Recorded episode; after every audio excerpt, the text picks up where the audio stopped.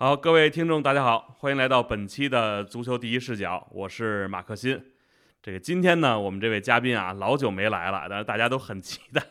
呵 呵呃，梁红叶老师先跟大家打个招呼，好吧？啊，大家好，我是梁红叶。嗯，哎，这个今天呢，请到梁老师来，可惜呢，这林老师现在还是呃有点抱恙啊，没机会跟这个是吧？梁老师在线，咱们再 PK 一下，但是没关系啊，这既然大家有这个需求。等回头有机会的时候，一定给大家安排起来。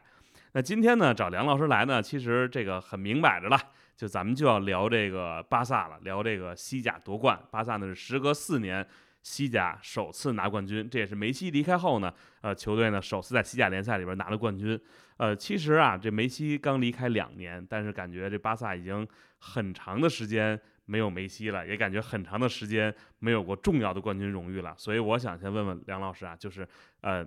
拿这个冠军，你觉得今年在你看来是不是一个很漫长的一个过程，还是感觉还是挺轻松就拿到了？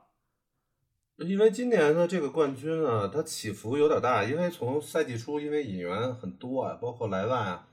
拉菲尼亚，然后孔德啊这些人一来呢，就是抱的期待很高。抱的期待很高呢，然后第一个低谷呢，就是那个我们都知道，就欧冠小组赛又被淘汰出局。那么欧冠小组赛被淘汰出局，那么现在从现在的 一个形势看呢，大家就说，嗯，哈维当时说了一句话，就是说我们如果很多年以后往前看，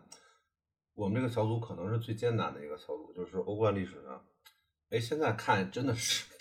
因为他是被 拜仁跟国际米兰淘汰的，那拜仁后来。换了这个，把纳格尔斯曼换掉以后，换图赫尔以后，可能就觉得有点垮了。那欧冠呢，也没有更进一步。那他对的是曼城，那这个也没办法，因为谁对曼城可能都不是说能能保证晋级的。那另外一方面呢，国际米兰打进决赛了，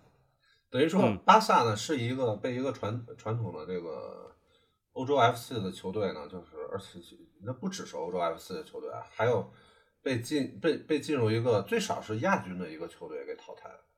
所以说，嗯，从现在来看呢，那也也是不应该的啊，也是不应该。那主要是那会儿就是小组赛两轮对国际米兰的时候，这个伤员太多啊，什么那个那几个引引进的这个重要的这个中卫啊都伤了，所以那会儿的一就皮克都上了嘛，又又眼神防守，然后被淘汰了。那么后面呢？巴萨还是就是稳打稳打，没有说欧冠被淘汰了以后就